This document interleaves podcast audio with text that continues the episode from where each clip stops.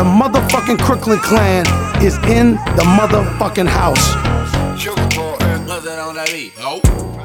My AI just changed. It just buzzed the front gate. I thank God you came.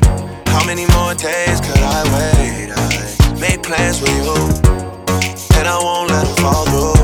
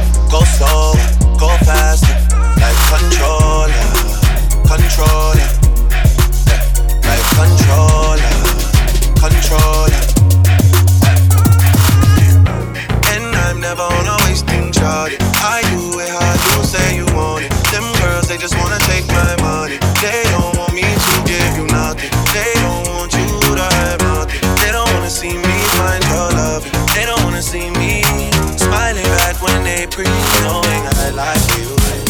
Thinking I'd die